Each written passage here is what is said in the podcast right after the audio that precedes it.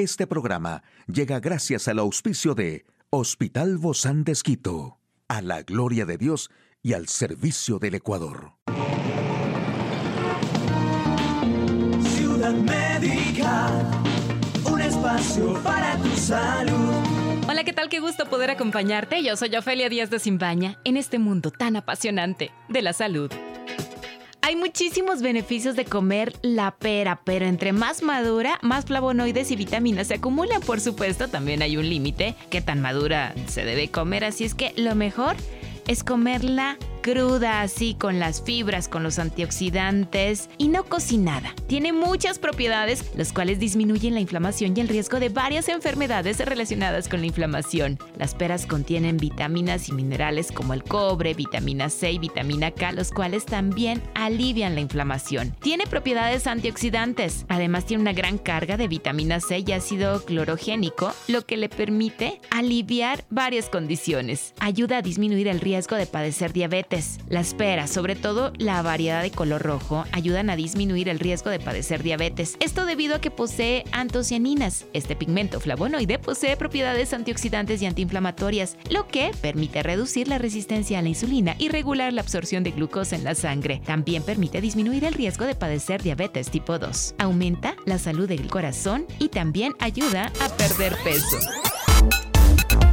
detalle de la información más actual en el campo de la salud, inteligencia artificial para detectar el cáncer de mama en las mujeres más pobres. Cuidados frente a la hipertensión bajan el riesgo de demencia senil. Hay mayor riesgo de sobrepeso y otros trastornos cuando se come rápido. Los tumores malignos en los senos suponen la principal causa de mortalidad femenina en el mundo y en los entornos empobrecidos es difícil obtener un diagnóstico temprano. En Argentina y México, el proyecto Mamotest facilita el acceso a mamografías a miles de pacientes de escasos recursos. A partir de los 30 años, las mujeres deben realizarse ecografías de control, mientras que de 40 años en adelante los cambios hormonales exigen estudios más detallados, como la mamografía. Así lo recomiendan los organismos internacionales de salud. También sostienen que la clave para asegurar más tiempo de vida en pacientes que viven en zonas de difícil acceso es adaptar las soluciones de oncología radioterápica a la situación sobre el terreno, con el apoyo de una infraestructura de seguridad adecuada.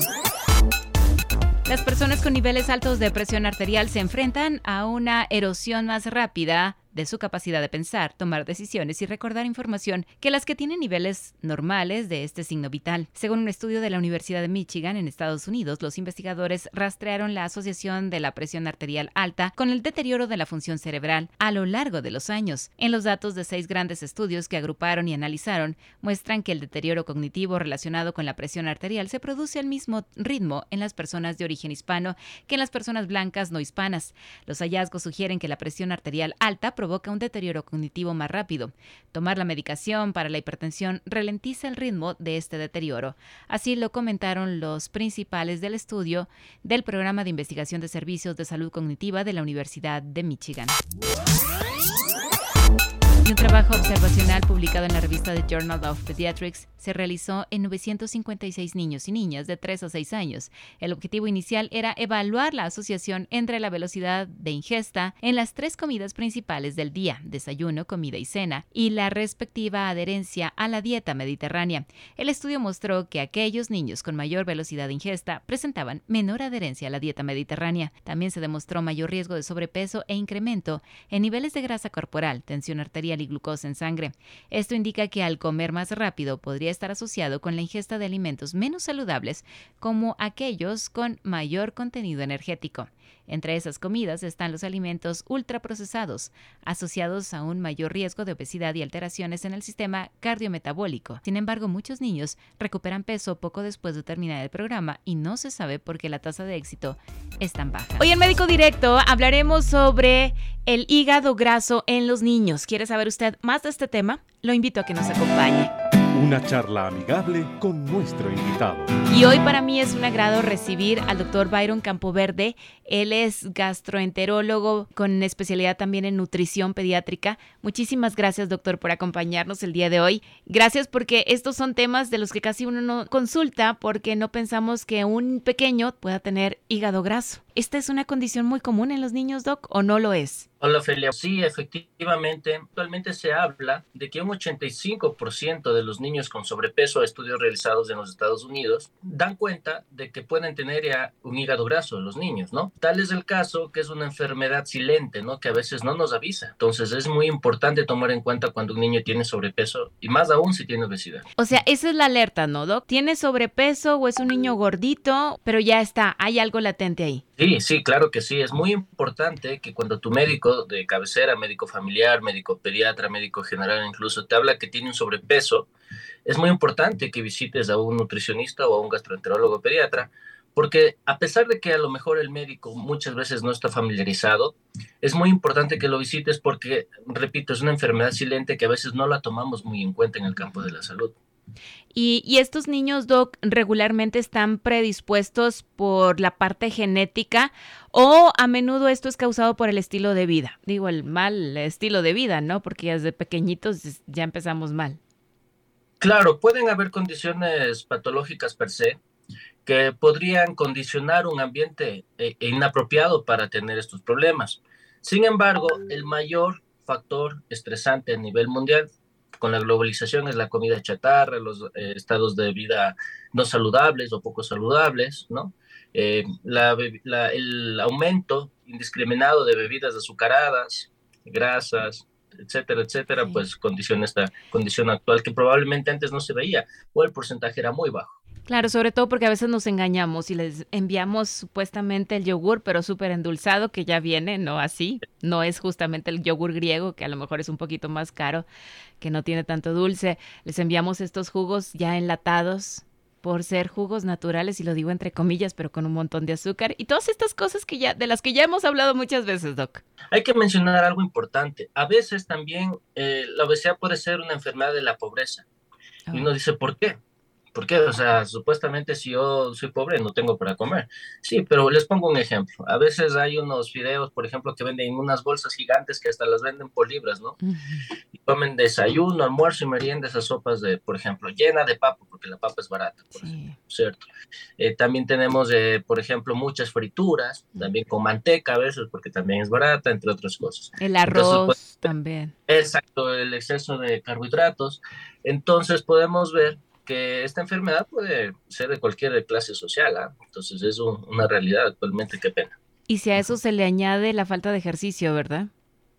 La falta de movilidad.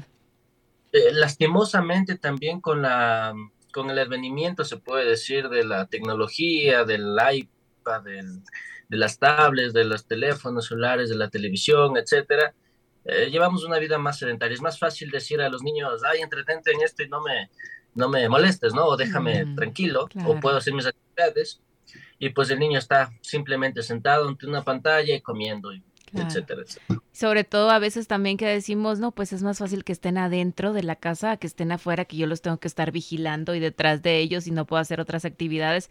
Se quedan encerraditos a lo mejor en el departamento o adentro para que no les agarre la lluvia, el viento o lo que sea y no sabemos de cuántas cosas los estamos a lo mejor perjudicando, ¿verdad? Pero bueno, más allá, más allá de todo esto, Doc, también es importante saber qué pasa si un niño tiene hígado graso, cuáles son los síntomas. ¿Podemos darnos cuenta? Bueno, lastimosamente no. El único indicativo es que el niño padezca de sobrepeso, obesidad.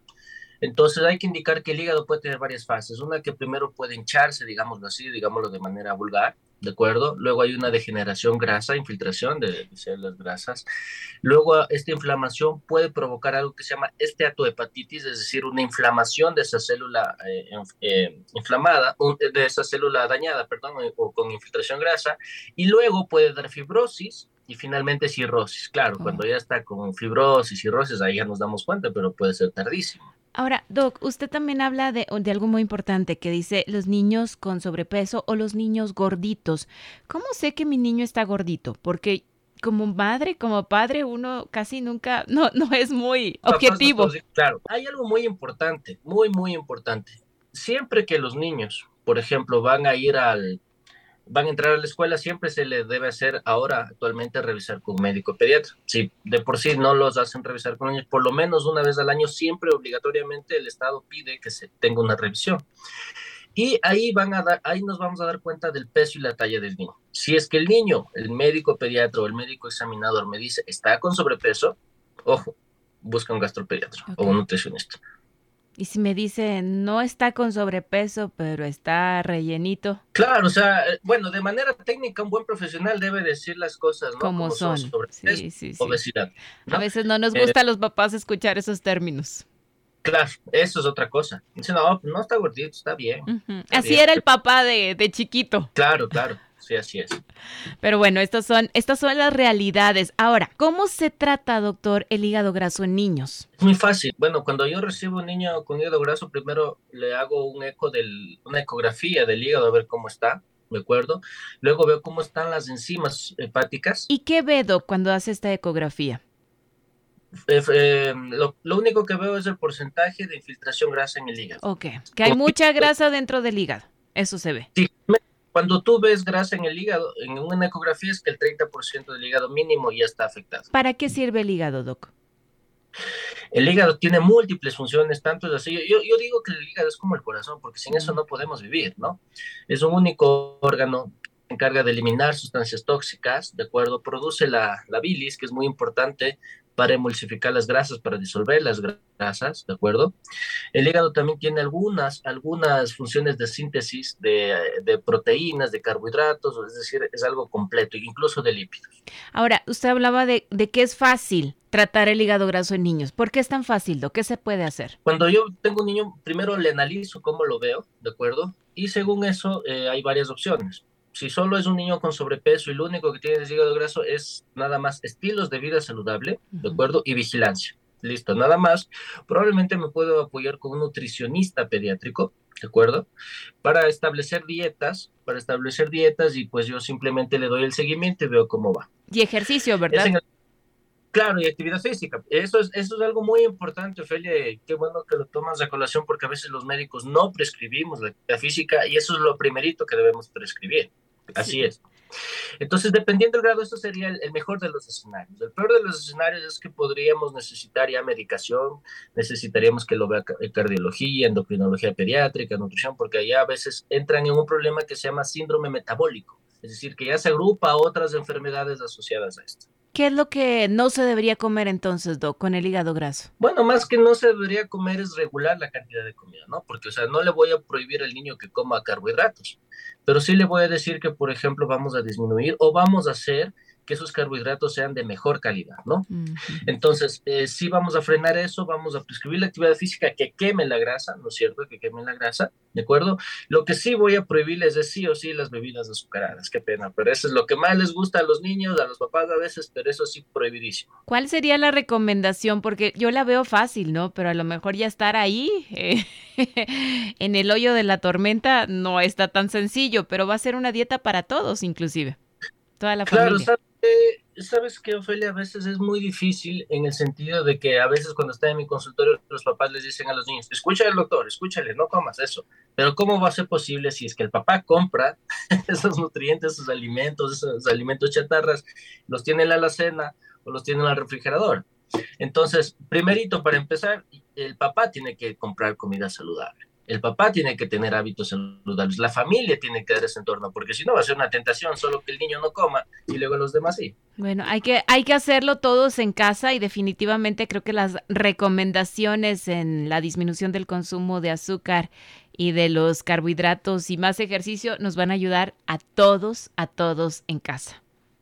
Sí, sobre todo los azúcares, ¿no? El azúcar es la peor droga que existe actualmente en el siglo XXI. Lo bueno es que es curable, ¿no? En los pequeños, doc, cuando se detecta a tiempo. Claro. Muchísimas gracias, doctor Byron Campoverde, gastroenterólogo, nutricionista de niños del Hospital Bozán de Esquito. Gracias, doctor. A usted, amigo y amiga, a seguirnos cuidando, por favor.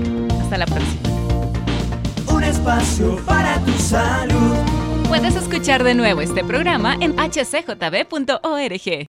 Este programa llegó a usted gracias al gentil auspicio de Hospital Bozán de Esquito, a la gloria de Dios y al servicio del Ecuador.